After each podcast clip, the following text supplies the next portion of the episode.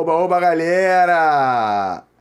É um prazer, mais uma vez, tê-los em volta da nossa fogueirinha, que está cada vez mais inflamada. Só peço a vocês, por favor, para falarem baixinho, para não acordar o Anselmo. Já acordei. Já, viu? Eu acordei ele. E a gente não pode deixar de pedir para vocês se inscreverem no canal, deixar o seu like, clicar no sininho para ativar as notificações, porque eu não vou deixar de falar para vocês que tem que fazer isso para o algoritmo entender a relevância do que a gente faz aqui. Eu não estou sugerindo, é porque eu tenho certeza que é muito relevante, o conteúdo é de ótima qualidade, tanto para você como para alguém que você conhece. Então, compartilha, deixa o seu likezinho aí que o algoritmo vai passar para mais pessoas. Para você que chegou aqui agora e não sabe quem vos fala, eu sou o Fernandão, capitão do Storycast. E eu, Anselmo Paiva, tenente podcast. Gostou do Vus Fala? Acho que, eu acho que tu tá vendo muito Cintia Chagas. Gostou do Vus Fala? É, tu tá vendo muito Cintia Chagas. É, Porra, tem que aprender, né, cara? Você pode tirar, acabar com o estereótipo que você fica me. Tu viu o que ela falou? Me estereotipando direto. A tua linguagem não precisa ser perfeita se você quiser ser jogador de futebol, funkeiro ou Big Brother. Eu não, então, sou, eu não sou. Você já é mais, jogador de futebol, então já tá aliviado. Não, pode não, falar merda, pode falar errado. Mas não sou mais. Já fui. Tá você condenado. Tá com inveja que. Tá, tá condenado. Ele, ele tá com inveja que a cada semana a parada tá diferente, galera. E a gente hoje aqui tem o prazer. Eu tenho o prazer de receber esse cara, claro que junto com o Anselmo, Patrick, Maiara, que faltou mais uma vez. Muita cachaça. E Iberê, que ainda não se recuperou do Botafogo. trauma do Botafogo. Não ter vencido o Campeonato Brasileiro. E o rapaz que está aqui é um dos culpados, um dos caras que vão ser julgados pelo Iberê. não ter tido esse prazer de ser campeão brasileiro. Cara, eu, eu assim, o Storycast está me, me proporcionando uns momentos bem legais, galera. E esse é mais um. Deixa eu abrir aqui o telefone só para eu falar direitinho, porque quando a gente trabalhou junto, o currículo dele era desse tamanho. Agora, porra, tem que ler para falar, cara. Gente, eu tô falando aqui com o Daniel Gonçalves. Cara, ele é coordenador de performance da Sociedade Esportiva Palmeiras desde o ano de 2020. É legal também falar disso, porque 2020 foi a pandemia, né? E a gente vai bater um papo com ele sobre isso. Cara, o Daniel é formado em Ciência do Esporte, licença A como treinador na CBF. Pô, quero saber disso aí, o porquê, mas eu já imagino que ele vai dizer. MBA em Administração Esportiva, pós em Fisiologia do Exercício, bacharelado em Educação Física. Ainda bem que ele botou aqui, entre outros... Ele foi junto com o pão de queijo para lá, então. Não sei. Pão de queijo foi quando para lá? É, o Anderson chegou acho que um mês ou algumas semanas antes de mim, né? Então ele participou também do, do, do processo convite, de seleção. É, exatamente. De... Daniel tem duas Copas do Brasil, o meu tava com ele. Não deu um chute, mas tava lá. Pô, o Dani é bicampeão carioca, Vasco e Flamengo. E o Dani, ele é bicampeão da Copa Libertadores da América. Tá bom, galera? Pô, e obrigado pela presença, irmão. Pô, obrigado. demorou para encaixar, mas é. muito legal te receber aqui, compadre. Fernando, Anselmo, Patrick, eu que agradeço a possibilidade de estar aqui com vocês. No Storycast, já tinha, já era já um, hoje um, um espectador, né, né dessas novas mídias, né, e essa pulverização das mídias, que eu acho isso daí muito bacana, porque é, tem a possibilidade do, do público ter acesso aos novos conteúdos, a também é, perceber novas áreas de atuação.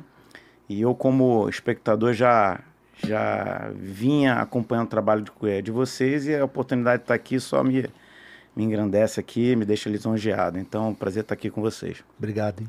Dani, só pra gente começar, a Mayara já vai ficar com raiva que eu tô com a garrafa na mão, mas não tem jeito, ele parou de falar na hora. Dani, qual a importância? Não, essa não, vou perguntar uma, uma anterior pra gente contextualizar de forma direitinho. O que faz um coordenador de performance? Só para a galera entender. Boa, boa, Fernando. Exatamente, né? O futebol, ele... A gente vai contextualizar um pouco, trazendo os elementos históricos aí do futebol. Se a gente for analisar o futebol desde a década de 60, 70, né? Ali o marco a Copa do Mundo de 70, que o Brasil foi tricampeão mundial, a Olimpíada de 68, é, que foi disputada na Cidade do México, ali houve um divisor de águas no aspecto científico no futebol. Antes o futebol era muito empírico e, obviamente, jogador até hoje é o centro de todo, que é o futebol, mas as estruturas elas foram aumentando, orbitando em torno é, desse centro, que é o jogador, para proporcionar possibilidades de melhorias de performance. Então, na década de 60, era comum as comissões técnicas seriam o treinador e um, um auxiliar que fazia preparação física, ou só um treinador e um preparador físico. E o primeiro profissional das ciências da saúde que, que foi estabelecido no futebol, obviamente, é a figura do médico, porque, como é um esporte de contato, um esporte que gera é, alta performance, isso desde lá os primórdios, obviamente que lesões ocorreriam e que você deveria ter aspectos diagnósticos de recuperação para que o atleta voltasse a jogar. Mas era comum até a década de 80 lesões que hoje o atleta se recupera em tempo curto de atletas que de não voltarem a, né, a jogar mais. Né? Então, de atletas ficarem, digamos assim, inutilizados. E com a evolução na década de 70, 80, algumas outras figuras foram aparecendo. Foi o caso do fisiologista, que é o responsável pelas avaliações da performance, o caso do fisioterapeuta, porque antes ficava a cargo do massagista, né? Na década de 70 era aquele forno de bia, né? É, é, toalha quente, toalha fria e etc., nos aspectos de recuperação. E Obviamente, a ciência vai proporcionando algumas situações aceleradas de recuperação, é, algumas situações contundentes na recuperação, e com isso o futebol vai absorvendo, ao longo do tempo, vai absorvendo esses profissionais. Então, se estabeleceram na ciência da saúde alguns profissionais, como o médico, o preparador físico, que é a área da, da, da educação física, a fisioterapia, o fisiologista, depois a nutrição obviamente, a psicologia, que fica ali entre a área da ciência da saúde e a área das humanas. Porém, com tanta gente nesse processo, começou-se a ter a necessidade de uma pessoa para poder realmente direcionar os fluxos, de coordenar as ações de uma maneira que eu chamo de transdisciplinar, é, holística, que é uma visão do todo, transdisciplinar e que tem um sistema, que seja sistêmico. Hoje o atleta de futebol ele entra no clube, ele tem os afazeres como se fosse uma indústria, uma fábrica, uma linha de produção. Mas como organizar isso de uma maneira prática e de uma maneira também científica? Então alguns clubes se viram na necessidade de ter essa figura do coordenador de performance, o coordenador científico ou do sport science, scientist, que tem em algumas equipes do futebol europeu, do futebol é, dos Estados Unidos também. E desde 2015 eu exerço essa função, né, quando o Felipe Ximenes me convidou para fazer isso no Criciúma. É, a partir dali, alguns clubes já estavam se organizando no futebol brasileiro também para essa função, aí comecei a ser absorvido no Flamengo, no próprio Vasco da Gama, agora no Palmeiras, nessa função de gestão dessa transdisciplinaridade das áreas da saúde. Dentro do, do organograma, o que está sob sob ou sub? Não sei. Que tá embaixo. Liga para fichinha, tá assim e pergunta. Porra, aí ia ser bom. Aí ia ser bom, até pra nós. Depois eu conto pra vocês quem é a Cintia Chagas, a professora de português. É, quem tá embaixo desse. De você ali, para embaixo não, né? Quem você certo. ajuda a coordenar, melhor falar assim. Perfeito. É, eu acredito na liderança horizontal, não na liderança vertical. É, apesar do meu histórico de oficial da Marinha e, é, e a hierarquia ela é muito presente nos, nos aspectos militares. Existe uma liderança é, vertical. Mas eu, eu, o futebol ele é, ele, é, ele é, tão diferente de qualquer outra atividade é, porque é o, é o mais coletivo de todos. Não existe nenhum outro esporte que 11 jogadores atuem, 11 atletas atuem. Existe o rugby 15, que não é olímpico. E existe também lá o futebol americano que tem, pô, digamos, tem uma caralhada de jogador. Isso. Pô, os caras com número 70, 80 entrando, revezando. Mas o futebol exige um nível de interatividade muito elevado. Então as condições sociais elas são muito importantes. Em tempos atuais, não adianta a gente ter é, é, uma liderança vertical, autocrática, tem que ser uma liderança participativa, inclusiva. Então, eu, eu, eu assim, creio que é, tendo uma liderança é, horizontal com os meus pares, debatendo, gerando contraditório, reuniões diárias, a gente consiga levar isso da melhor situação. O organograma da instituição, o coordenador de performance, na verdade, o coordenador científico, ele, tá, a, é, ele lidera todo é, o núcleo de saúde e performance, que é o do Palmeiras, denominado assim, Núcleo de Saúde e Performance, hoje chamado de Dr. Gustavo Maglioca, que é, um, que é um médico também idealizador desse processo, que veio a falecer no início de, desse ano. É, E aí tem, o, tem médico, fisioterapeuta, fisiologista, é, médico, fisioterapeuta, fisiologista, é, dentista, tem psicólogo, tem massoterapeuta, tem Nutrição? nutrição, perfeito, tem é, é, podologia e também a preparação física que fica é, com o braço do núcleo de saúde e performance e também com o braço da comissão técnica que pô, o treinador é o maior líder desse processo. Então existem outras lideranças, obviamente, mas se a gente fala que o centro do todo é o jogador de futebol, o líder desse centro, obviamente, é o treinador. E existem outras lideranças, algumas mais ascendentes, outras menos ascendentes, como a figura pô, é, do diretor de futebol, do gerente de futebol, da presidência do clube, da vice-presidência e outros menos, outras lideranças menos ascendentes, como no meu caso assim, de coordenador de performance, coordenador científico, o chefe do departamento médico e, e, e assim vai. O chefe do, do departamento de, de mercado, de análise de mercado, ou então de análise de desempenho. Pô, menos ascendentes, mas não menos importantes, que, como você falou, é interdisciplinar. É todo mundo fazendo o seu direitinho para lá na frente dar certo, né? Boa, Fernanda. Essa tua colocação assim, é bem importante. Eu costumo dizer o seguinte, né? Futebol existem protagonistas, coadjuvantes e figurantes. Óbvio, em qualquer ramo da sociedade, qualquer atuação. Mas todos eles têm seu nível de importância. Quem é o protagonista? Jogador, obviamente. Futebol é feito de jogador.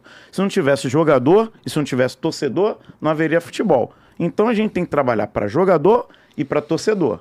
Esses são protagonistas. E quem é o líder desse processo? É o treinador, que é o protagonista dessa gestão, da comissão técnica. É etc. o diretor do show. Exatamente. a gente trabalha, tem que ter uma comunicação efetiva com com o treinador, né? E os coadjuvantes somos nós. Temos um papel importante no, no dia a dia do clube, né? Muitas das vezes aquilo que é bom para o jogador não é o que o jogador quer, é aquilo que tem que ser feito. Então a gente também é um, é um guardião dos processos, é um guardião daquilo que é, é, é de norma e diretriz da entidade. É, temos importância e tem outras pessoas que também têm um nível de importância maior, são figurantes, mas não deixam de ser importantes naquele processo também no show. Porra, Dani, Claro.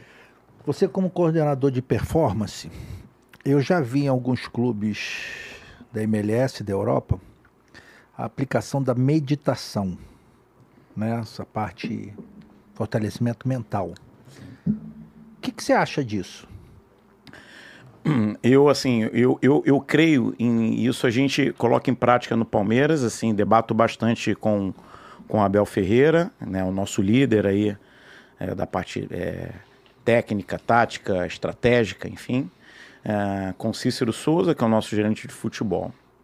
Né? Eu, eu creio que o futebol existam, existem três grandes competências, né? A técnico-tática, a física fisiológica e a outra é mental, emocional, cognitiva, comportamental, como, como queira falar.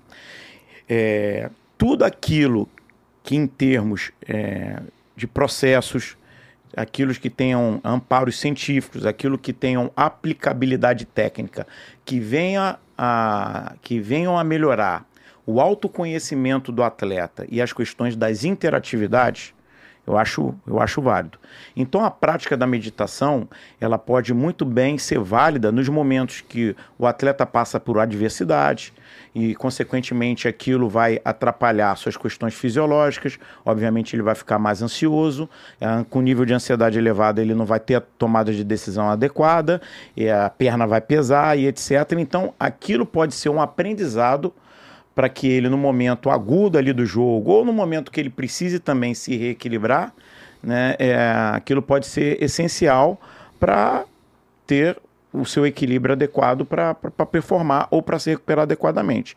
Então eu acho, acho válido. Acho que existem inúmeras técnicas ainda pouco exploradas, algumas técnicas tidas ainda como empíricas e algumas outras técnicas ainda com é, o futebol ainda ainda com um pouco, digamos assim, preconceito, né? Porque é, ninguém quer demonstrar vulnerabilidade, né? Então a parte mental ainda é, é um pouco, uh, digamos assim, as pessoas veem um pouco quando a pessoa tem uma, uma dificuldade mental como uma vulnerabilidade grande. Então, os atletas não querem expor essa vulnerabilidade, os treinadores normalmente também não querem atuar nesse tipo de situação para não criar nenhum tipo de, conf de confronto com os jogadores, mas eu creio que seja uma válida, uma técnica muito válida a ser implementada e desenvolvida.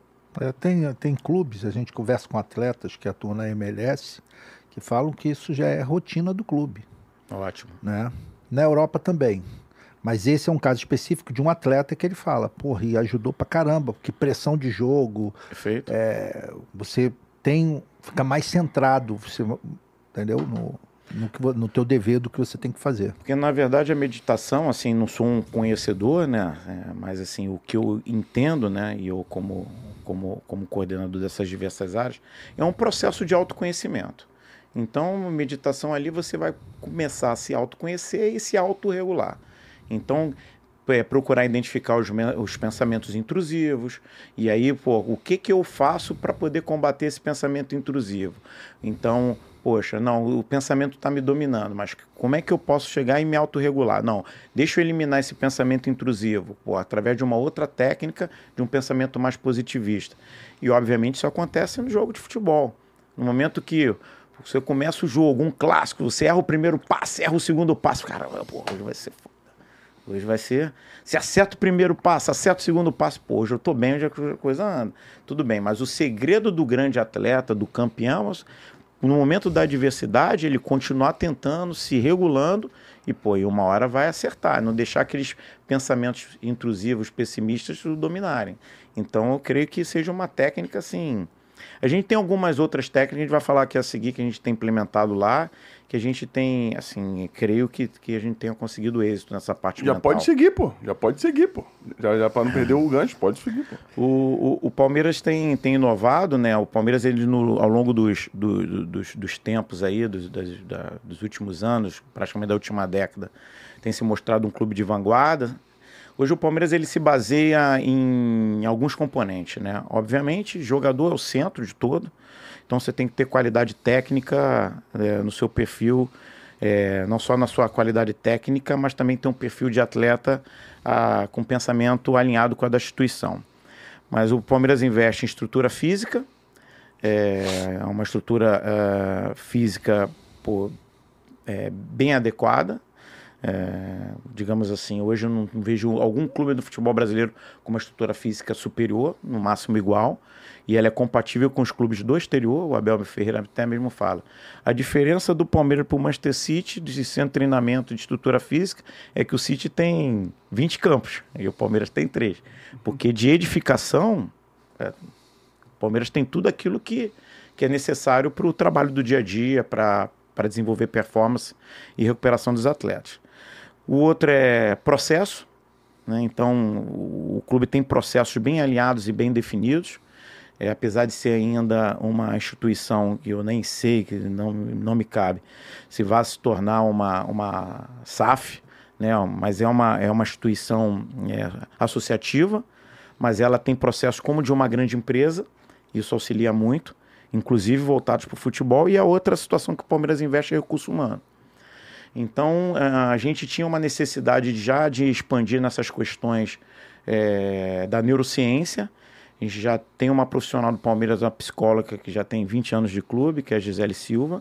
Só que a gente foi buscar uma neurocientista que atua na, na Universidade de São Paulo, a Luciane.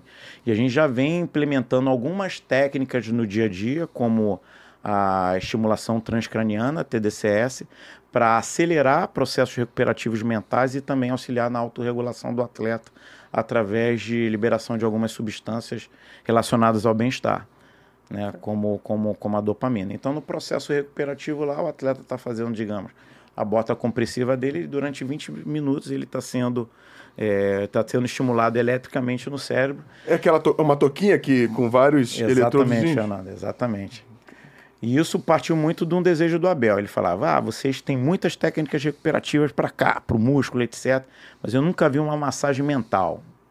Eu deveria ter alguma coisa que massageasse o cérebro do jogador. Legal, ele, ele que despertou essa, Com certeza. essa parada em vocês. Com certeza, porque conforme eu falei, é o líder do processo. Então a gente atua para jogador e para treinador. Obviamente que a gente tem outros clientes no futebol. Tem cliente que é, que é, que é o nosso diretor, é, que é a nossa torcida, que é o mídia, opinião pública, que a gente também tem que saber se posicionar, se relacionar e etc. Porque tudo aquilo vai criando uma atmosfera, um, digamos assim, uma nuvem de positividade que vai contribuindo para o trabalho. Mas quando o treinador tem algumas necessidades específicas, opa, vamos trabalhar aqui, obviamente em colegiado. O que, que a gente pode fazer para poder atender essa expectativa? Não, essa é inviável. Essa não dá, o treinador está equivocado, cabe a gente fazer o contraponto com o treinador. Pô, olha, isso aí não dá, e etc. Ou outras, pô, realmente, Vamos lá. E a gente foi buscar e a gente passou o ano de 2023 implementando e a gente tem novas expectativas para 2024, algumas eu não posso revelar, mas é justamente cada vez mais tirar dessas situações mais subjetivas, né? Porque são, é, são ciências, né? O, é, o Anselmo falou da meditação, né? O problema é quando aquilo fica muito na ordem subjetiva, né? Então as ciências é, sociais, as ciências humanas, elas são ainda muito de ordem subjetivas. As ciências da saúde, o que faz para poder estabelecer se aquilo é bom ou ruim? A matemática, estatística. Então, pô, tem um medicamento novo. Vamos lá, o que, quais é as, modificações fisiológicas que aquele medicamento novo faz no organismo? Tá bom, e agora vamos estratificar isso, vamos colocar é, com base na, na, na, na modelagem matemática. Não, de cada 90 deu certo, é, 5 não deu e 5 tiveram efeitos colaterais é, pô, é, muito, muito é, sérios adversos. Então, opa, esse medicamento é bom, mas a gente tem que diminuir os efeitos colaterais. E nisso vai se desenvolvendo. O problema das ciências, da, da, das ciências sociais e humanas é que você não tem ainda elementos tão palpáveis. Quando a gente fala de comportamento humano, a gente entra nesse limbo. Aí o que, que vai acontecer? Subjetividade. Por isso existem grandes treinadores que muitas das vezes não são nem tão grandes estrategistas, mas ele consegue criar um ambiente adequado de interatividade, de interatividade né, que, que são os paisões, digamos assim, fica aquele ambiente bom, sadio, todo mundo correndo para o outro, trabalhando para o outro, que na verdade são pessoas com, com grandes inteligências emocionais, porém, são, acaba sendo subjetivo.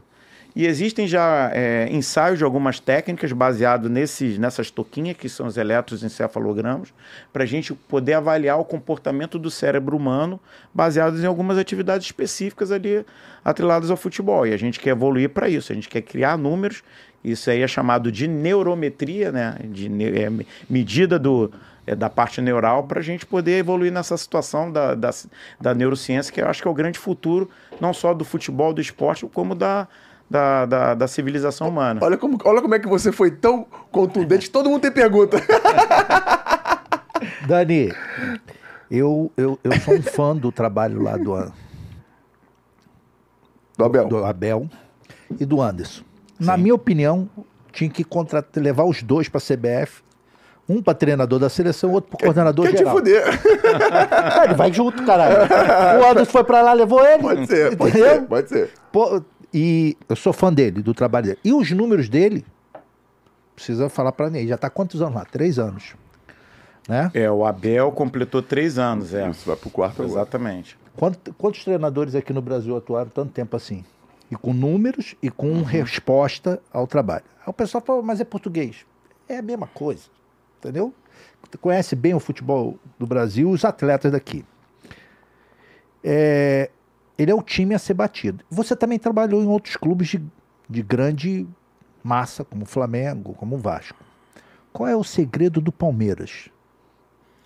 Olha, assim. Fala, ninguém vai escutar isso.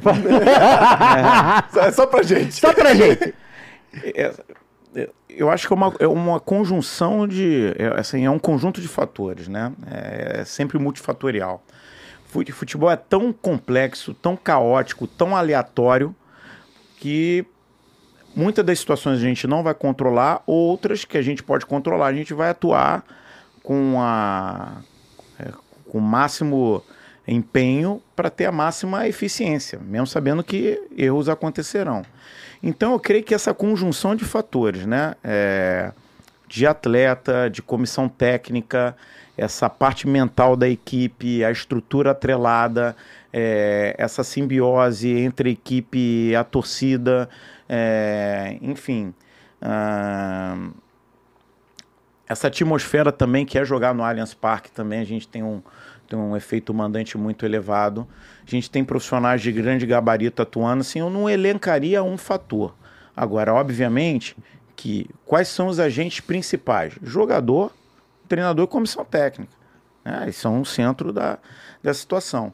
Fato curioso, né, assim, é, é, é até um jogo que é denominado, né, a gente até abordou aqui a questão do, do Botafogo antes, né, mas você está perdendo para o líder do campeonato num jogo que se você perdesse o jogo, você praticamente estaria fora do, da disputa pelo título, né? Então você perde, está no intervalo perdendo por 3 a 0.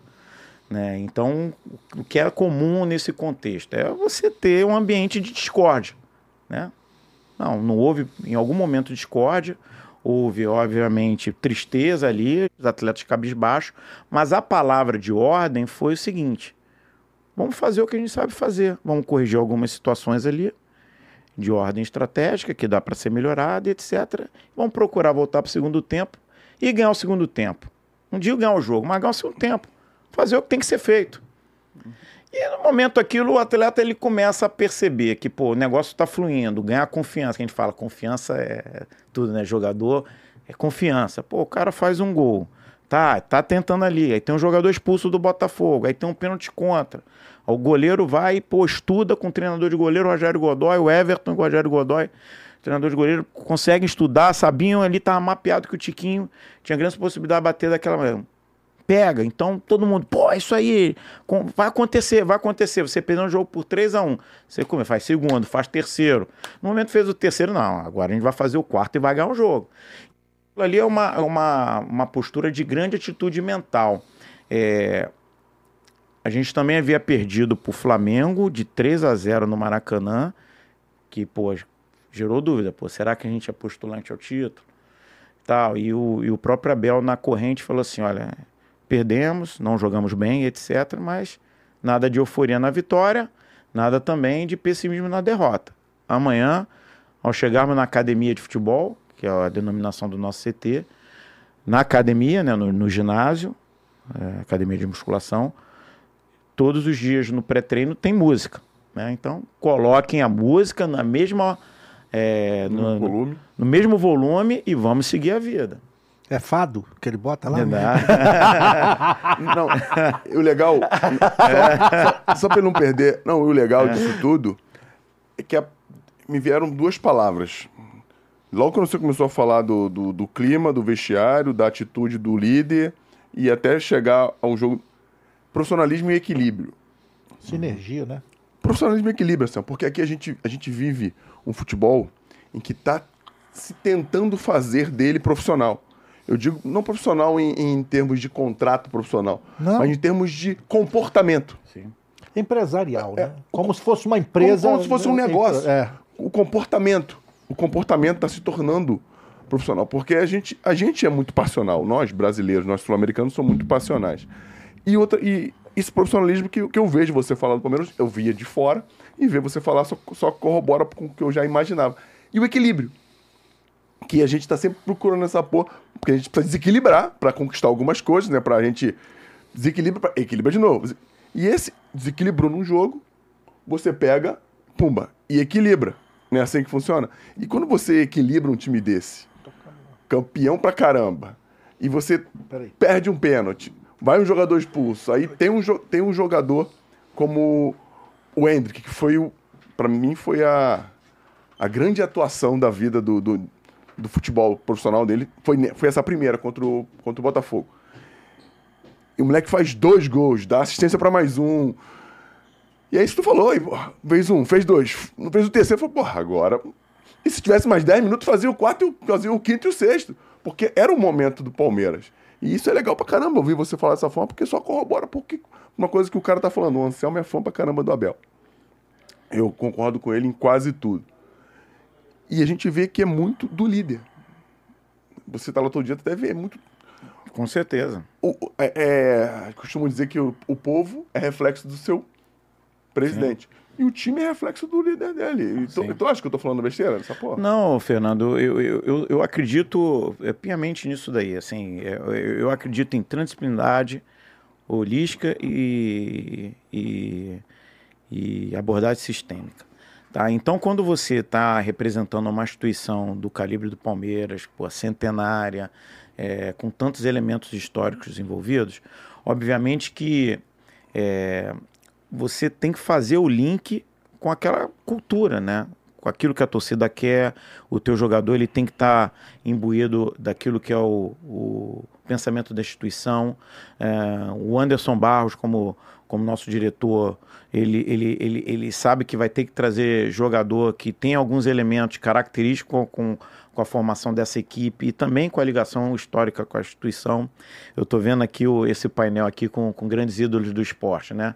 Eu, eu, eu lembro lá da academia de futebol. É, é toda uma é, comunicação visual estrategicamente estabelecida também em conjunto com o marketing sobre isso. Você está andando em alguns corredores, você tem é, ídolos históricos da Sociedade Esportiva Palmeiras né, da década de 60, é, da década de 70, a primeira academia, a segunda academia, essa agora é chamada, denominada de terceira academia. Né? Você vai nos quartos, você tem toda a história, a história do clube, desde a fundação e desde alguns elementos históricos, de, desde quando o, o Palmeiras mudou o nome, que antes era Palestra Itália, e, e, e, a, e a, véspera da, na, na véspera da final, é, que eclodiu, né, já estava naquele ambiente de Segunda Guerra Mundial e tudo. É, houve uma determinação para que se desvinculasse de todos, de todos os nomes que fizessem é, associação ou apologia aos países do eixo. Então, Palestra Itália, ou como Palestra de, de, de Minas Gerais, que é o Cruzeiro, etc., tiveram que ser extinguidos.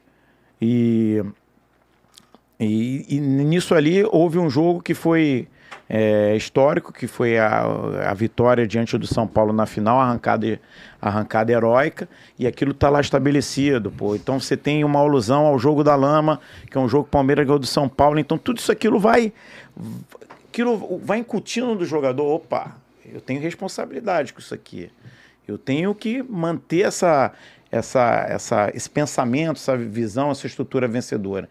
E quando o líder vai delineando esse caminho, né? O, conforme você falou, assim, o futebol é, é tudo muito volátil, né? Então, pô, é caótico o troço, né? E você tem que entender o que, o que, o que se passa em termos de solicitação das instituições, etc., para delinear o caminho. Obviamente, existem garantias de permanência disso por mais tempo? Nunca tem. Nenhuma. Nunca tem. Mas conforme o, o Anselmo falou, né, você também citou, eu já estou há quatro anos lá, o Abel já está há três anos e pouco, a sua comissão técnica, né? Então, é, foram dois brasileiros, dois, dois libertadores, fora as outras, outras conquistas. Isso, se a gente fizer uma retrospectiva daquilo que é de cenário de futebol brasileiro, isso já permite com que seja colocado num, num, num espaço de tempo das, do, de, de, de, profissionais dos mais vitoriosos da história do futebol brasileiro.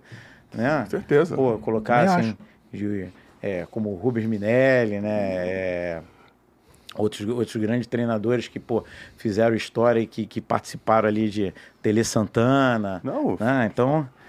Dentro do espaço de tempo, pô, tá maluco? Se, se a galera for pegar de, de uma forma de, em aproveitamento, tempo, título e aproveitamento, cara, eu não duvido que ele seja um dos maiores, se não o maior. Sim. É verdade. Sim, então falando de matemática aqui, como você falou. Quer validar, quer validar o um negócio? Sim, sim. Bota a matemática, ali, é. que ela vai validar. É. E, e, e, não tem jeito. Patrick tem uma coisa para te perguntar. Já esqueceu? Não, não, não, não, Mas era mais específico a parte lá da neuroestimulação. Fala, fala, pode falar também, vou perguntar isso. Eu vou comprar uma toquinha dessa. Então. Botar a... no Iberê. Não, é botar em tu. o, a gente sabe que o corpo humano ele busca equilíbrio. Quando a gente produz dopamina demais, ele vai produzir uma outra substância para que segure o nível da, dopamina. Qual é a métrica que vocês usam para calcular a, a, dosagem de dopamina que vai ser liberada através dessa eletroestimulação? Perfeito, é excelente pergunta. É, ainda temos ainda dificuldades, né? Porque, por exemplo, qualquer tipo de, de dosagem ali de uma maneira aguda, a gente sabe, por exemplo, o que, que se faz hoje musculação no primeiro dia após esforço do atleta. O atleta todo arrebentado, dolorido, etc. E o cara faz musculação, porque é justamente para combater o cortisol. Porra, cortisol alto é feito, porra, é, catabólico, atleta prostrado, cansado. Então, se você elevar a testosterona, elevar também níveis é, de hormônios relacionados ao bem-estar, teoricamente o atleta vai ficar é, mais recuperado aceleradamente. Então, o cara faz musculação, o cara está dolorido de membro inferior, Pô, mas pode fazer de membro superior. Faz a musculação ali pesado para liberar testosterona e combater. A questão é que ainda a ciência não nos mostra pra gente, pô, vou, vou dosar essa relação cortisol, é, testosterona de maneira aguda. Como é que eu vou dosar a dopamina? Então vai muito naquilo que a gente chama de carga interna, na variabilidade da frequência cardíaca, então do sistema autonômico, simpático, parasimpático. Então, obviamente, pô, você tendo o equilíbrio ali simpático, parasimpático, pô, tá adequado. Pô, você tá aquilo que o tá, tá, o, tá desequilibrado. A gente consegue verificar isso pra, pela frequência cardíaca. Então a gente procura fazer técnicas de ajuste. É, ou proporcionando atividades que melhorem o bem-estar mental, ou bem-estar físico, ou aumentando a recuperação. E se o atleta estiver adequado, carga nele. É, então a gente vai muito pela variabilidade da frequência cardíaca e também nos questionários de bem-estar do atleta. Como é que você está se sentindo? Como é que você dormiu depois dessa técnica? Como é que você amanheceu? Como é que é a tua percepção de humor e bem-estar? Então a gente se baseia muito nisso. A gente ainda não tem medidas, que eu acho que é uma evolução, mas ainda nesse momento, medidas práticas é, pelo menos eu desconheço, pode até haver, né? A gente está falando para um público é, bastante seleto aqui, também numeroso, mas assim, que sejam aplicáveis hoje para o futebol, eu, eu desconheço. Assim. Até porque é um pouco subjetivo. Eu ia perguntar isso mesmo, né? Não tem como você medir, até porque varia de um para o outro. E acho legal é, a pergunta do Patrick, porque o Patrick perguntou, tomei esporro da Mayara aqui, porque tu fala que escuta, ela falou que não escuta porcaria nenhuma o que tu fala aí, tá bom? Não escuta nada. É, é. É, que o, o, Patrick, o, o, Patrick perguntou. Aquele megafone, megafone. É, o Patrick perguntou pro, pro, pro Daniel, para ele poder responder dessa forma, é, qual, como, ele consegue, como eles conseguem equilibrar essa produção de dopamina quando ela é um pouco mais elevada, enfim, como é que ele faz isso? Porque o corpo ele acaba é, produzindo uma, uma outra um outro hormônio para poder equilibrar a dopamina e o Daniel falou isso aqui e acaba sendo subjetivo, né? Eu ia te perguntar isso, é a mesma coisa. Não tem como equilibrar. Você você acaba vendo pela resposta que o atleta te dá. E uma pergunta que, tu, que eu quero te fazer agora aqui. A gente falou de profissionalismo aqui. Tô falando dos caras responderem questionário, chegar cedo para fazer. Acho que eu joguei outro esporte. acho, que eu, é acho que eu pratiquei outro esporte. Não, não é só lá, não. É em tudo quanto é lugar. Assim, times de alto rendimento, os times que estão chegando hoje. Palmeiras, Flamengo, Atlético Mineiro, sei lá, mas quem? Que tem Grêmio é, tá Bragantino, os times que estão chegando, tem esse nível de profissionalismo, mas eu falei, né, Bangu, parece, Bangu. parece que eu joguei. Bangu, porra nenhuma. Porra. Parece que eu joguei outro esporte. Tá porque essa parada de chegar cedo, fazer esse tipo de, de trabalho. Te assustou? Como é, como é, quando é que tu começou a perceber que estava mudando? Porque eu sei que você pegou o futebol Sim. antes disso, muito menos profissional. Enfim, para passar na tua sala de fisiologia era um custo, né? Tinha que ir lá buscar os caras, os caras mais graduados não queriam ir e muitos deles não iam, não é isso? Verdade. Enfim, conta pra achava gente, que era bobeira. É cultural, Porra, era, cultural. É... Enfim, não era pra dizer que já estão certo errado. Isso, isso perpassa muito pelo que você falou, Fernando, do, do, do processo de, de, de cada vez mais profissionalização do futebol. Tá bom? Aí a profissionalização não é só é, nos direitos e deveres, né? mas também nos hábitos é, de todos aqueles que, que atuam no futebol a minha oportunidade no futebol foi através da fisiologia. Porque quando eu ingressei na faculdade, eu, eu comecei a ver, pô, quem me dá os porquês é a fisiologia.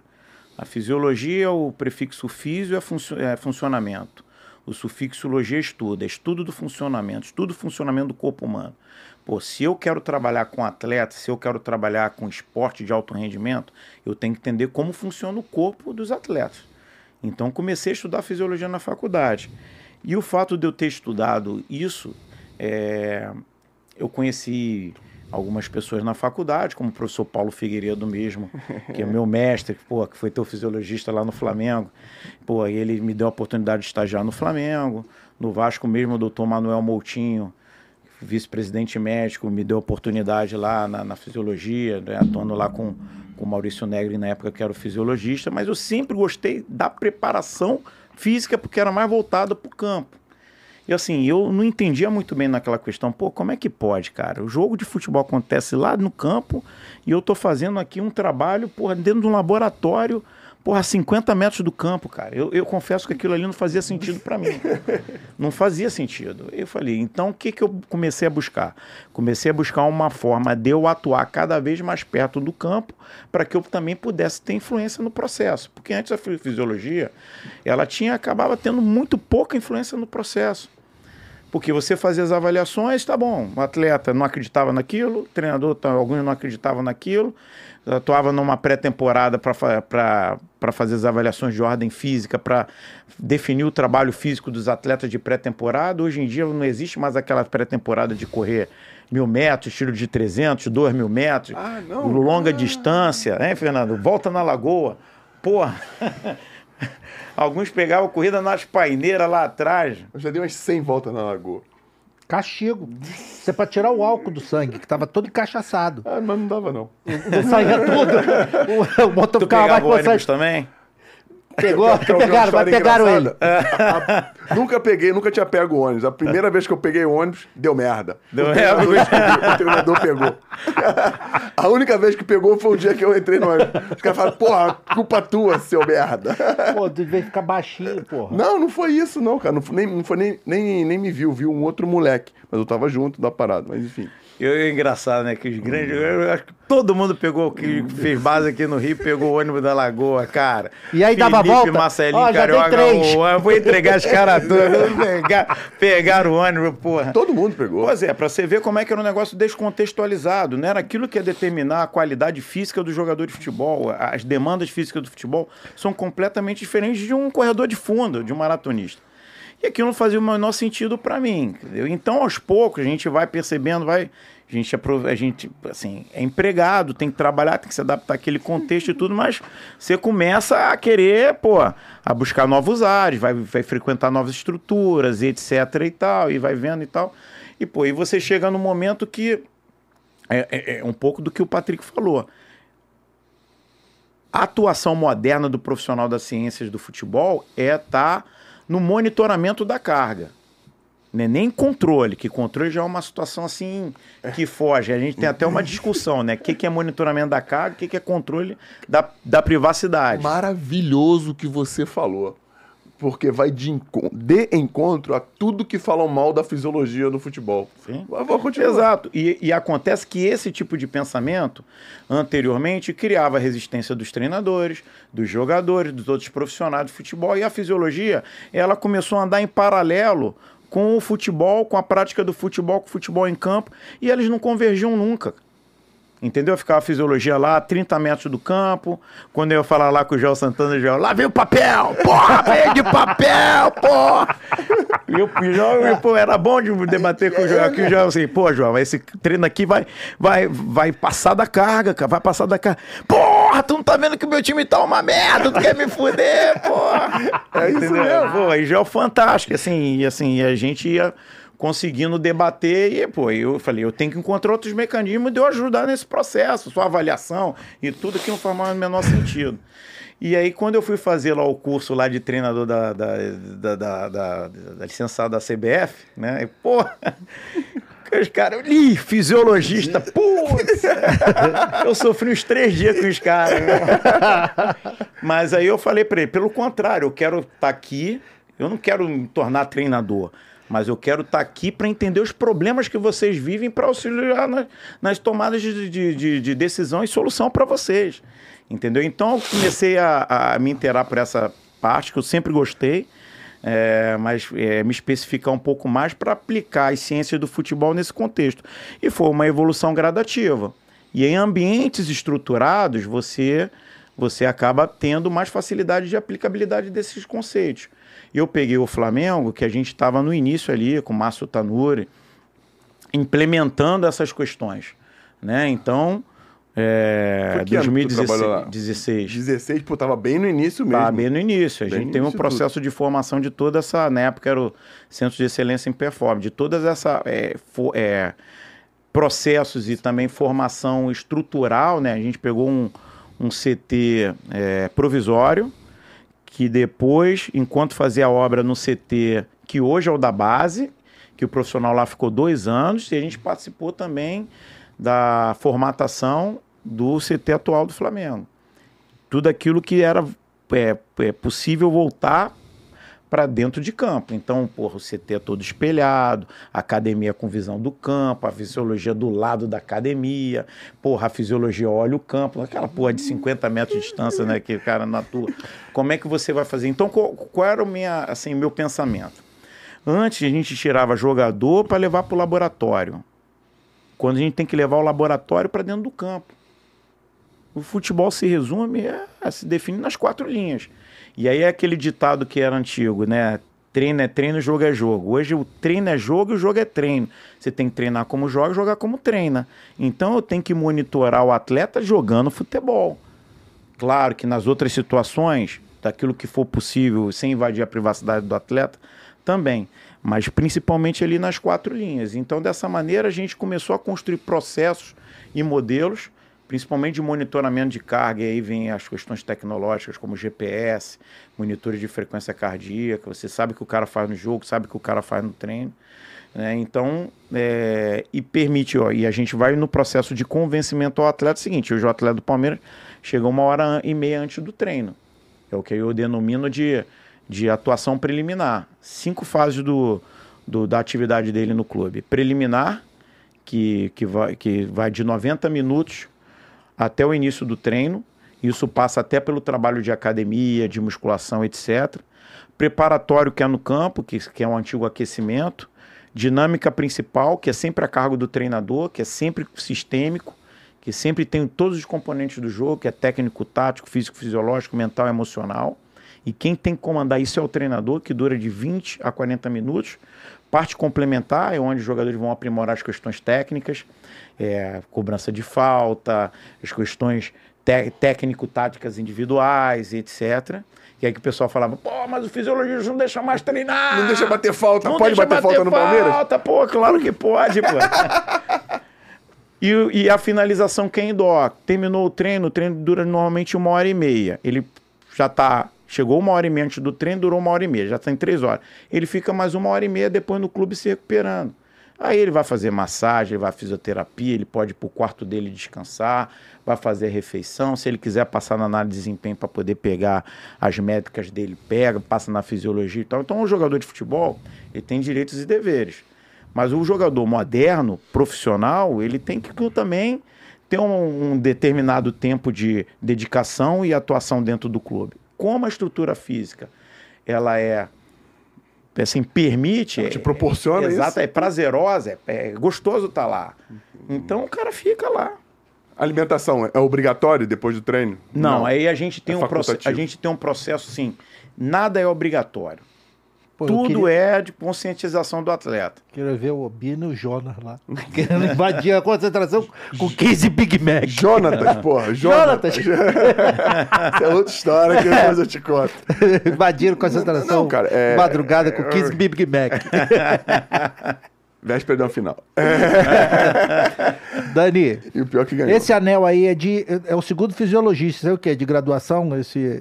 Não, não, o sou Altamiro também é. É, o anel é, ele usa. É. Não, isso aqui é um anel que eu, que eu utilizo mesmo para para me dar força mesmo, assim, para superar a adversidade, para ter determinação. Mas pra- ele capta alguma coisa. Não, esse não é o Oral Ring, mas tem também. Ah, tá. Eu pensei mas que tem, fosse. tem, desculpa, tem, desculpa. tem. Mas esse aqui meu é, E eu é pessoal mesmo, assim. Eu queria te fazer um Mas pedido. tem.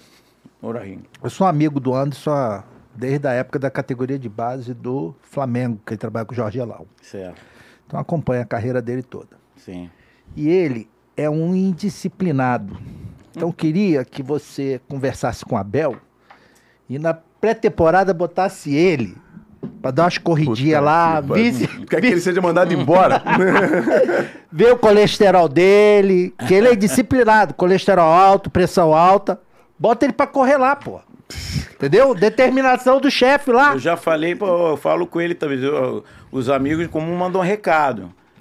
O Altamiro ele é. também fica mandando recado. E aí já falou com antes. Aí, ah, aí, Tu não deu jeito Ele- no Botafogo. Pô, aí, aí, eu, eu, eu vou mandar. Não, daqui a pouco uma, eu sou mandado eu- ele embora. é até melhorzinho, mas teve uma época que eu peguei no Figueirense, ele parecia uma morsa. Porra.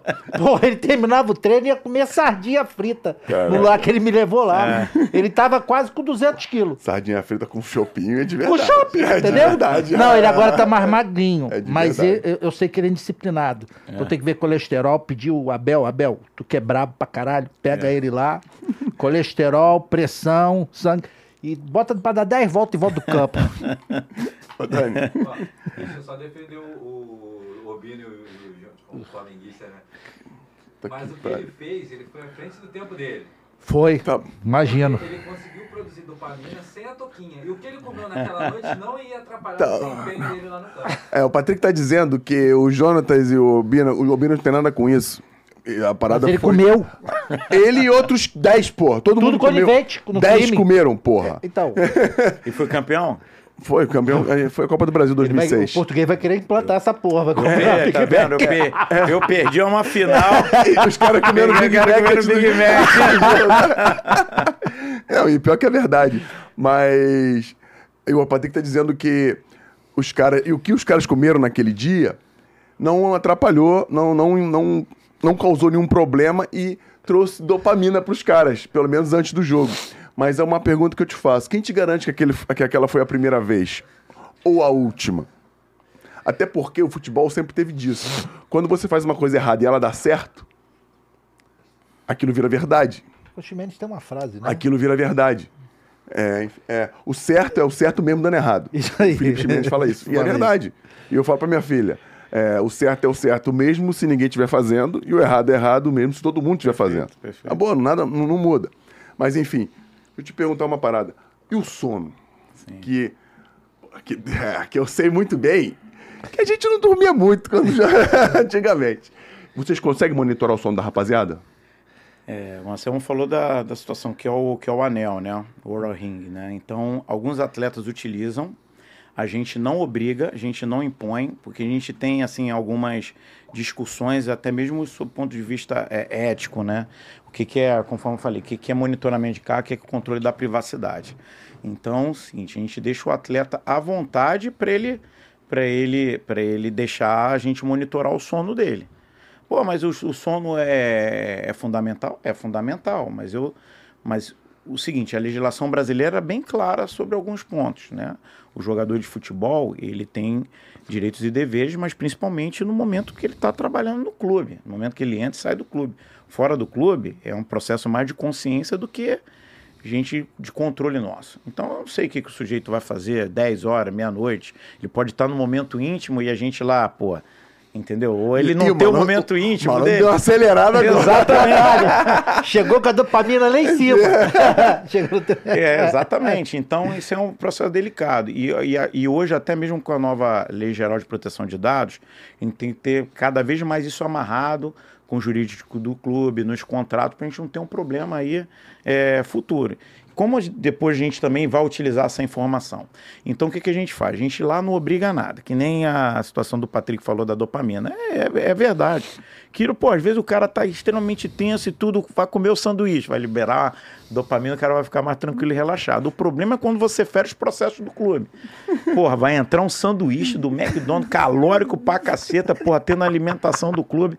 Aí o que, que a gente faz aí? A gente atua. Frango com, frango com ovo cozido. Aí a nossa nutricionista, a gente tem duas muito boas nutricionistas, né? A, a, a Mitz e a Elaine. E elas se complementam. Uma é nutricionista do esporte.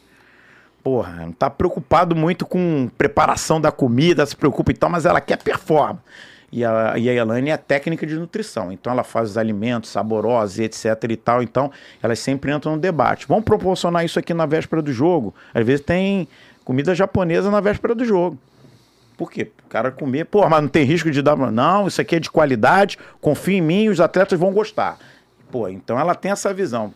Isso vai facilitar o bem-estar do jogador, vai facilitar o sono. Então ela dá suplementação para também, isso em conjunto com os médicos, para poder é, induzir sono e etc e tal. Gente tem umas outras técnicas, por exemplo, pô, a, a, é, as banheiras, né? Tanto de água fria quanto de água gelada, elas também são indutoras de sono. Então, a gente proporciona isso com sentido os atletas fazerem na véspera do jogo. Agora, nada é obrigado. Aquela situação que vamos fazer banheiro de gelo, obrigatório para recuperar. Faz se quiser. Eu não sei como é que é. Ah, mas a banheira de gelo ainda é ainda, ainda é, é usada. Ainda é usada, ainda é usada porque para trazer o bem-estar para o atleta. Fisi é, é, cientificamente, ela, a gente não tem, nem tem encontrado tantos benefícios assim. Pelo contrário. Se fosse, não, não usa. Mas se o atleta se sente bem, ele vai e usa. Então, sono é fundamental.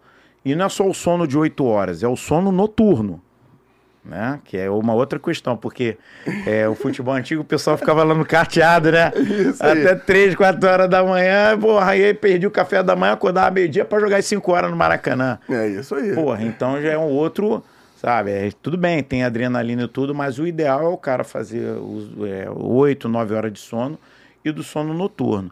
E a gente tem algumas questões até sobre isso, porque é, hoje o Palmeiras permite isso, a gente sempre volta depois dos jogos.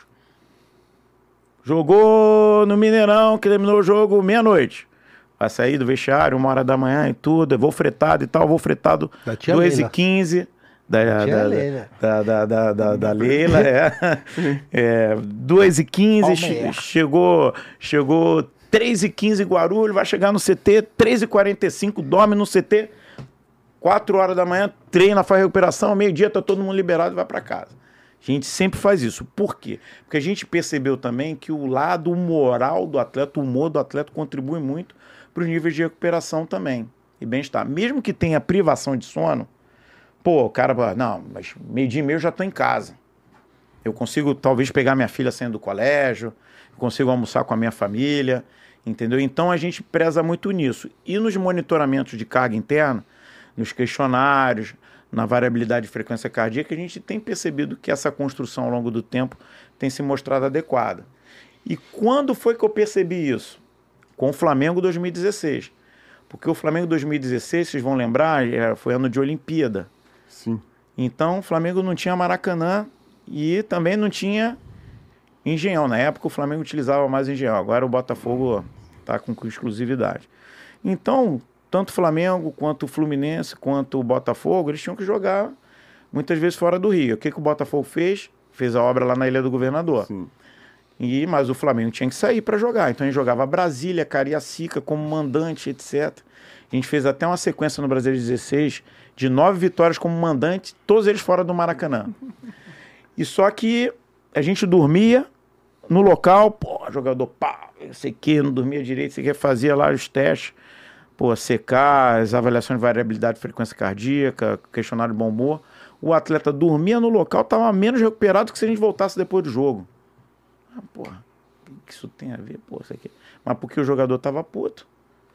E, consequentemente, porra, aquilo atrapalhava o aspecto de recuperação dele. Então, Aí, eleva o, o cortisol, eleva mais o cortisol. Exatamente, é exatamente. Então, essas técnicas de você ter o que eu chamo de bem-estar social, de você criar uma harmonia, um bem-estar social. Então, você não precisa obrigar nada, você conscientiza. Se o cara não quiser aderir e não tiver performance, o próprio sistema vai alijá-lo. Entendi, entendi. O ideal para vocês que traba trabalham com, com esse monitoramento, né, controle, não, a palavra, sensacional. Uma palavra muda tudo. Porque os caras falam de controle. Não, não, controle não, a gente monitora. O cara faz se ele quiser. Não, isso é legal pra caramba. É. O ideal é usar o ciclo circadiano mesmo. Dormir entre 10 e meia-noite e acordar às 8 horas da manhã. Perfeito, Fernando. É, é essa a parada. O cara tá, tá assim. cara tá ligado, tá com o sistema é, circadiano. ritmo circadiano, é, é. ritmo biológico, pô, é perfeito. Aí a gente vai entrar numa outra questão que eu tenho falado nisso daqui. Futebol gera jet lag social. Porra, que porra é essa? Jet lag social, porra. Quando a gente viaja pro exterior, às vezes você tá no local de duas horas de fundo, três horas de fundo, já fica todo embananado, né? é pra dormir, dorme tarde, acorda. Pô, imagina então com 12 horas de fuso. Só que acontece aqui o seguinte: os treinos de futebol são de manhã. Mas você tem jogo 4 horas da tarde, 6 horas da noite, 7 horas, 8 horas, 9 horas, 9 e meia.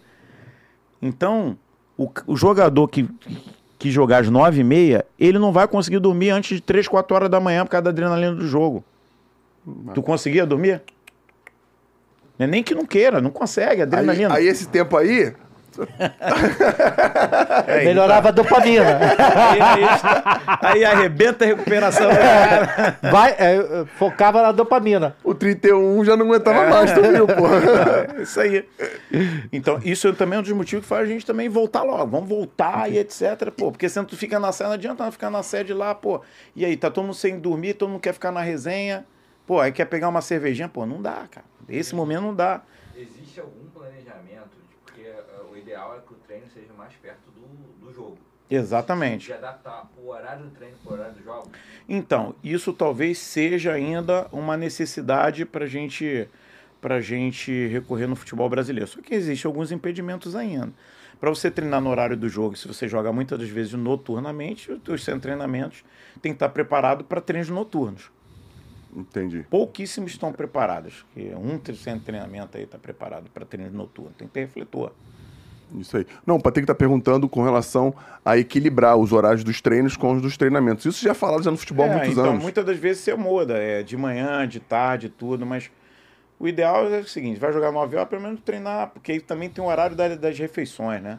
Mas, por exemplo, para você treinar às 6 horas da, da noite, em alguns jogos, alguns dias, então, tu vai regulando. Só que tem outros aspectos também, que é, que é o aspecto social do sujeito. Pô, ele começa a treinar à noite também, a vida dele social muda completamente. Então ele não consegue ver os amigos, etc. Não consegue pô, interagir direito com a família. Aí começa a ter hábitos muito mais noturnos também que diurnos. É, é complicado. Então é uma situação que a gente tem que pensar para Achar o meio tempo para melhorar. É, mas o- acontece no futebol, por exemplo, e principalmente com treinador de futebol. Quando os treinadores falam que estão cansados, etc., porque nada é mais estressante para quem trabalha futebol que o jogo. O jogo acontece inúmeras coisas que você prevê, que você não prevê, etc. Cara, aquilo vai ter uma descarga adrenérgica absurda. E às vezes o cara vai levar dois dias para se recuperar daquilo. Ainda mais se ele tiver um insucesso. Ainda mais se ele, pô, minha estratégia não foi, porra, a, com êxito alcançado. Que, Porra, o que, que eu poderia fazer? O cara fica remoendo aquilo. E o cara fica com privação de sono. E se você for ver hoje, que é um assunto que está em voga, muito fruto aí da, da, da ginasta americana, né? Ah, Biles, não quer? Biles, né? É- Biles. Simone Biles. Simone Biles, né, Marquinhos? Simone Biles. Ela colocou isso, pô, multicampeã, pô, mulher, pô, admirada, pô, respeitada e tudo, ficou fora de uma Olimpíada por conta de, de aspectos mentais. Então isso é, fez com que todos nós nos sentíssemos mais é, humanizados a ponto de demonstrar nossas vulnerabilidades. O pessoal do futebol está começando também. E, e eles são muito afetados disso, tanto jogador como treinador. Tu falou uma parada, humanizar. Já falamos isso aqui uma vez, o doido, tá ligado? Que a gente. O jogador de futebol, ele era, às vezes. Parece um. O Alan falava isso, um amigo meu, amigo nosso, falava que o primo dele, genro, sei lá, cunhado, achava que jogador de futebol vinha numa nave espacial, descia no Maracanã, jogava e depois sumia. Tu- você, o cara não é humano, entendeu? Era uma coisa sobre-humana e é, o futebol moderno tá mostrando um pouco pra galera que é feito por seres humanos. Olha, rapaziada, eu vou, vou fazer isso aqui, eu vou fazer isso aqui gravando, porque aí a gente é, ele assume a responsabilidade. Vai voltar aqui? Volto, com certeza. Porque a gente tá com o horário apertado, né? E o Daniel tem muito mais coisa pra falar. Pô, o Daniel tinha que falar do início da carreira, de onde ele veio. Que ele tentou ser jogador, já trabalhou nas categorias Não teve base bom como, empresário? como treinador. Foi por isso. É, foi, foi, não, não tinha dinheiro de passagem. Então, muita coisa. Fala da Marinha, que pô, o trabalho no atletismo, porque eu tenho certeza que foi importantíssimo para ele desenvolver um monte de coisa que ele trouxe pro futebol, porque, na minha opinião, o atletismo é a base de tudo que acontece no jogo, até porque o atleta corre, né? Tem que ter a biomecânica e o atletismo é chega mais perto dessa perfeição da biomecânica. Tô falando merda? Não, falando certo. Então, enfim, tem muita coisa para perguntar pro Dani, só que tá, tudo- tá- o horário tá apertado. Vamos para as perguntinhas rápidas. Dani, nessa tua carreira aí, que não é- não é curta, mas não é longa, mas é muito vitoriosa, me diz qual foi o momento mais difícil. Hum, cara, momento difícil. Assim, descenso, né? Descenso ali com Qual deles? com Vasco 2008. É, eu tava lá. Ah, foi, foi bem difícil, né? Foi. Foi bem difícil, foi, foi se acumulando ali, então quando aconteceu o primeiro descenso, né? Bem difícil. E, e profissionalmente também, falando, foi quando trocou a gestão do Roberto Dinamite pelo do Eurico e me dispensaram em janeiro. Me dispensaram em janeiro e me dispensaram em janeiro e com salário atrasado, não pagaram nada. Jura? Ah, jura? Mas aí tem a correção, 12%, mas a correção. É. pô, bota. É. Porra, E ali até porque, porque, assim, a gente que é profissional de Isso foi que futebol ano? Desculpa, que ano? foi 2014 para 15. É. A gente que é profissional do futebol, a gente também depende, né, de disponibilidade, né, de fazer os teus contatos e tudo. E assim, eu acabei tendo que que, que, que capinar. Mas por outro lado, isso me me criou casca e eu fui buscar novas alternativas, né? Eu falei assim, poxa, tá tudo fechado, o mercado tá fechado. Então eu vou eu vou exercer essa situação, vou ficar mais próximo do campo, vou ver. Então fui pro Duque de Caxias lá, fui seu treinador 17, depois auxiliar técnico também, entendeu? Então trabalhei também no, no Campeonato Carioca com bom sucesso lá com o Marcelo Fera. Caraca, ó. Aí, tá vendo? Isso aí tu sabia? Não, não sabia não. Marcelo Fera hoje é auxiliar do, do, Do Renato. do Renato, junto com o Alexandre Mendes lá do Grêmio. E gente- o Bom Sucesso estava na quinta rodada com um ponto. Aí o Marcelo me liga, Daniel, vamos pegar o Bom. Eu falei, caralho, mano. bom, bom Vou viver com emoção. A gente Negócio- vai cair, cara. Não, vamos cair não, vamos trabalhar para não cair. Pô, tá bom. Mas e aí, cara? Não, ele vai dar um salário aqui, vai dar um dinheiro bom se a gente livrar o rebaixamento. A gente terminou o campeonato em oitavo, no Campeonato Carioca, 16 clubes, né? Então foi legal. Não, mas é um aprendizado que, porra, em casa ou ou dentro da sala de fisiologia É. Não, tu não ia ia ter. Então fui pro campo e tudo. Aí o Felipe Chimé me chamou, me levou lá pro, pro Criciúma, né? Em 2015. Então gerou um aprendizado. Acho que esses momentos ali foram, foram bem, bem difíceis, né? E, obviamente, por exemplo, perdas de título, né? Perdas de campeonato, né? A Copa do Brasil 2006 aí pro Flamengo foi, foi bem difícil também. Eu estando no Vasco, é... É, no Flamengo também a gente perdeu a Copa do Brasil ali nos pênaltis pro Cruzeiro, que hoje se tem VAR, porque o Thiago Neves ele, ele, ele escorrega e, Sim. e um- dá dois, dois toques toques na bola, bola. na última penalidade. Mas isso o cara tem que ver. O árbitro tá No árbitro não viu. Tem o árbitro e o bandeira pra ver ele. Tu tá feliz É. com isso que eu sei. Eu acho que esses momentos assim foram é, assim foram os mais difíceis profissionalmente. E os mais legais? Ah, com certeza assim. é, Já eram tantos, né? Mas eu sei, né? Não, mas é. Olha, é. A gente falou aqui da Marinha, né? Eu, eu, eu tava comentando com o Andrei Cebola lá, o auxiliar técnico lá do, lá do clube fixo. Aí ele, pô, tu trabalhou futebol feminino? Eu falei, tá, trabalhei mesmo. Peguei os vídeos, né, do, do time jogando, 2010 e tal.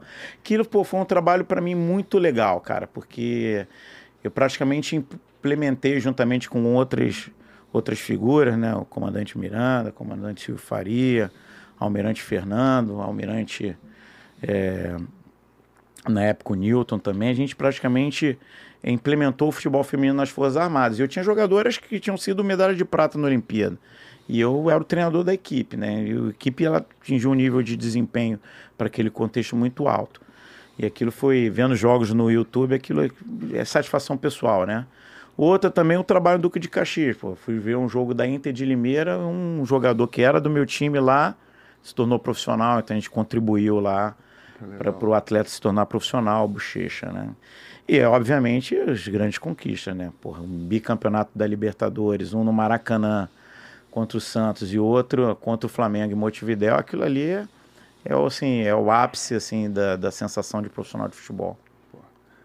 A gente até viu quanta coisa tem pra gente falar, só que infelizmente hoje não dá. Ele se comprometeu a, vo- a voltar, Patrick, um corte desse aí, só pra, ele só pra jogar o Daniel co- ele. co- contra a mídia. É. Quando eu tiver de férias de novo, ele volta aqui pra falar um pouco mais disso. Quem sabe de mais títulos agora esse ano que tá começando, né, não, Dani?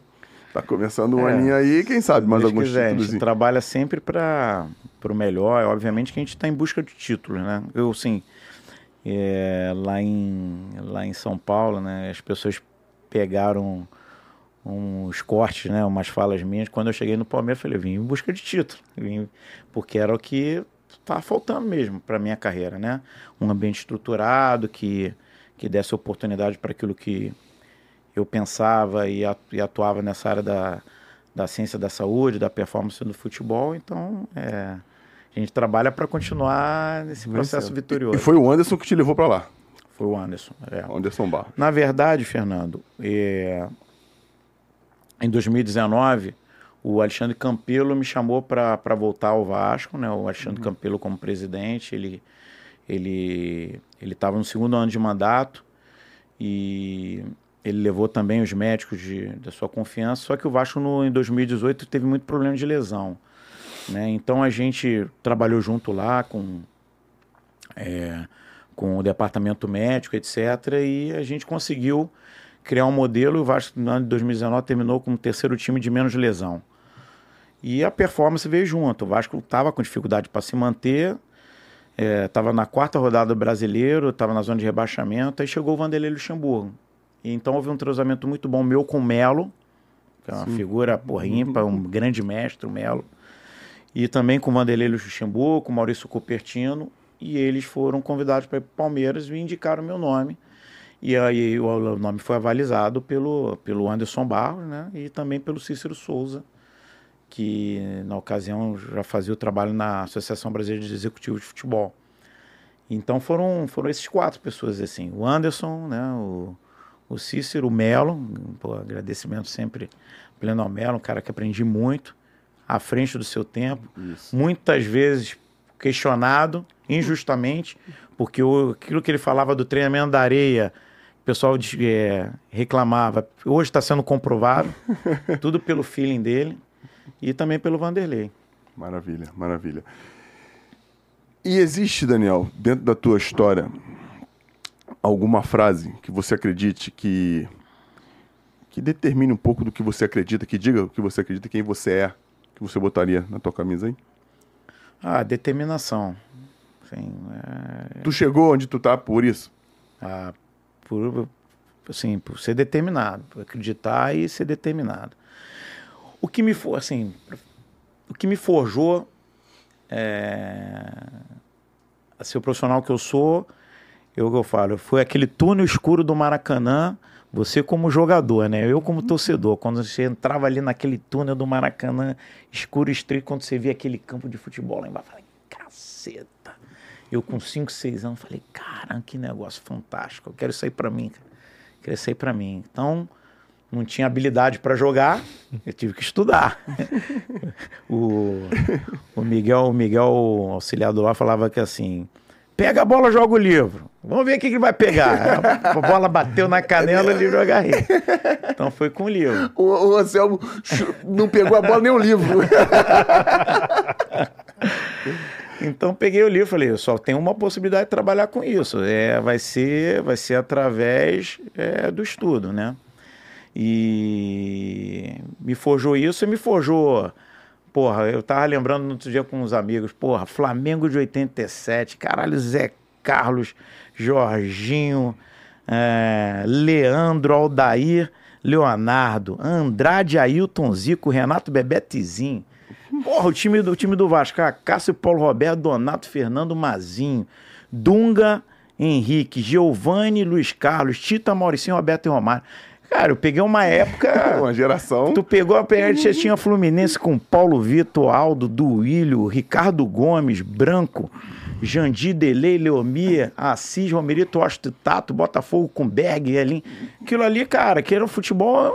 Porra, fico pensando assim, caceta, cara. Talvez se eu vivesse o futebol de hoje, eu não trabalharia com futebol, porque aquele futebol era apaixonante. Entendi. Então me forjou isso aí, a determinação para seguir, e acabei trabalhando com, com grandes ídolos, cara, que eram meus ídolos, tornaram meus jogadores depois meus amigos, né?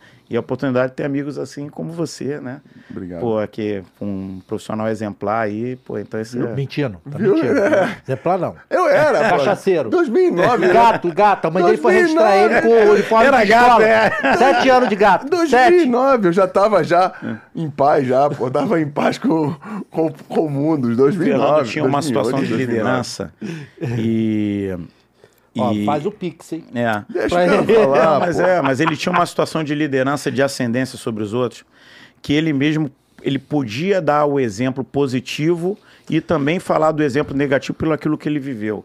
Então isso, isso daí é, é- é, pô, isso gera credibilidade, entendeu? Você falar para o jogador, principalmente para o jogador jovem, e hoje está cada vez pior essa questão da comunicação com o jovem, né? Porque o jovem já é forjado no celular, a postura corporal do jovem já é aqui, entendeu? Então, mas você fala, ó, faz isso que eu vivi, deu certo isso, isso aqui deu errado. que Isso legal. aí, você usou muito isso lá no Vasco, numa época muito difícil do Vasco de, de, de, de reconstrução, de reorganização. Por isso que eu fiquei três anos lá, pô. E combinou com uma Pra época... tomar conta do Carlos Alberto. É, Também. Era, um- título era, da um dos, era um dos caras que tinha que dar exemplo. Assistente, assistente Carlos Alberto. Não, mas é verdade, é verdade. E, e essa liderança fora do campo foi o que me fez permanecer lá por tanto tempo, porque dentro do campo eu joguei muito pouco. A gente pegou lá, porra, são amigos nossos, né? Claro. Carlos Alberto, é, Eduardo Costa, Alec Gol, Diego Souza, Léo Lima, é, Léo Lima, Renato Silva. Renato, Renato ia chegar com a mochilinha um minuto faltando pro treino, que pré-treino, não tinha pré-treino. Um minuto, eu falei, como é que ele consegue, cara? Um minuto e não atrasa. Todo dia era um minuto, cara. Renato Silva, são amigos, né? Só, só Porra. meu irmão, gente boa. Caramba, cara, a gente pegou ali, fora também outros grandes jogadores, como, como Felipe, Juninho e tudo, sabe? Aquilo ali, pô, é uma, é uma bem aprendizado, é uma construção. Não, é uma faculdade. É. É uma faculdade. E você tá convivendo ali, então a, a liderança ela é fundamental para poder criar um, um aspecto ali é, vencedor, um fluxo adequado, ainda mais numa época de futebol que não era organizado. A gente tinha muita dificuldade naquele Vasco ali, né, cara? Muita dificuldade estruturais, né? Então, Não, pô, não. Eu tenho uma foto, eu vou te contar, eu tenho uma foto guardada até hoje que a gente tirou lá em, no Vasco Barra. Aquela época de transição de uniforme, caramba. Depois eu te falo. E pra encontrar o Dani, pra encontrar o Daniel, quiser saber da vida do Daniel, como é que vai? Onde é que te encontra nas redes sociais, meu irmão? Fala pra gente. ah, é, eu tenho o Instagram, né, o Instagram é prof.daniel Gonçalves, Prop. Prof. prof, para abreviação de professor. Ele é assim, sabe? Quando o cara tem uma certa idade, ele tem que fazer na hora, senão É. esquece. prof.daniel Gonçalves, é, enfim, é o que eu tenho. Não, mas, porra, quiser ir lá pra saber um pouco da tua vida, quiser entender melhor Marco como me dá, Marco funciona. me dá expor ali, mas eu sou, eu sou meio ruim pra ir. Palmeiras É, toda. eu- pô, acabamos de falar de profissionalismo aqui, pô. Tá maluco, pô. é, maluco. Até porque eu conheço, eu sei que ele cobra pra caramba, o mínimo que. Primeira coisa que ele fez, ele chegou aqui 2 e 5, 2 A e gente 2. tem, é. É. Foi ele falou, pô, desculpa o atraso, caramba. Tá maluco? Você é profissional, pô. Pra estar no nível que tá, não tem como ser de outro jeito, não. E pra encontrar você, como é que faz? Vem aqui no Storycast. Anselmo Paiva pra, Vida bater, pra Mansa. bater com a cara na porta. Pra Anselmo Paiva Vida Mansa. E você, Patrick? É Patrick Liberato no Instagram e arroba conteúdo visual também. Coisa legal pra caramba lá pra você dar uma olhadinha. Patrick faz um trabalho bem legal de audiovisual. Vou querer, vou querer 10%. Estamos aqui com a presença de Marquinhos, nosso querido. é, ele trabalha na Rádio Tupi, trabalhou. Foi. Como é que fala? Como é que fala é, quando trabalha no clube? Setorista do Vasco durante muito tempo. É um cara totalmente imparcial com relação ao Vasco. Mentira. Mas é um irmão que a bola nos deu. E fala aí, Marquinhos, como é que te conta na rede social? Bora fazer um comercial, maluco. Ele não sabe. Enquanto ele vê ali, galera, para encontrar o Storycast é arroba Storycast em qualquer plataforma que você colocar. E, enfim, S-T-O-R-I-C-A-S-T. O Storycast vai ter lá conteúdos com essa qualidade de, de didática, de. sei lá. o Daniel é um cara muito, muito aprofundado no, no ramo dele, no que ele se dispôs a fazer. E é legal pra caramba a gente escutar o Daniel falar. A gente, por nós, ficava aqui durante muito, mais muito tempo. E para me encontrar é Fernandão, 04 Oficial, tá lá no Instagram também. Fernandal, né? Não tem tio. Vai lá que tem muitas coisas do Storycast, enfim, um pouco dessa história. Tem um pouco de Vasco também, né, Marquinhos? Que a gente foi muito feliz lá. Ah, ao contrário do que muita gente fala aí na rua, fomos muito felizes no Vasco. Agradeço muito o carinho que a torcida do Vasco tem por mim até hoje. E aí, terminamos? Mais alguma coisa, Patrick? Faltou, faltou o Instagram. Ah, é, o Instagram do Marquinhos. Marco 85 underline Vaz. Porra. Ele é bem, ele é bem, como você falou? Marco! Não, mas é o de Vasconcelos. já. Ah, de Vasconcelos, não é de Vasco, não? Marco Underline 85. Não, não, Marco 85. Marco 85 Underline Vaz. Vaz. Aí você decide o que, que você vai achar que é esse Vaz aí. Se é Vasconcelos, se é Vasco, se é Vascaíno. Enfim, serve pra quem quiser. É ambíguo, galera. Então, muito obrigado. E Ele não tá es- a camisa do Vasco, não. não se esqueça de se inscrever no canal, de clicar no sininho para ativar as notificações. Deixe seu like, porque é importante pra caramba a gente passar pro máximo de pessoas esses conteúdos de qualidade que a gente tem aqui. Daniel, obrigado pra caramba pela presença, irmão. Agradeço, Pô, Fernando, Anselmo, Patrick, se comprometeu a voltar. E Marquinho. cuidar do Anderson também. É, não, Ficou bravo eu nem dou essas, eu nem dou essas missões pro cara, porra. Ah, Ninguém, Tem que disciplinar ninguém, gordo. ninguém conseguiu, porra. Tu, vai, conseguir agora. vai conseguir. Um beijo pra todos vocês. Valeu, bandido, mais um. Tchau!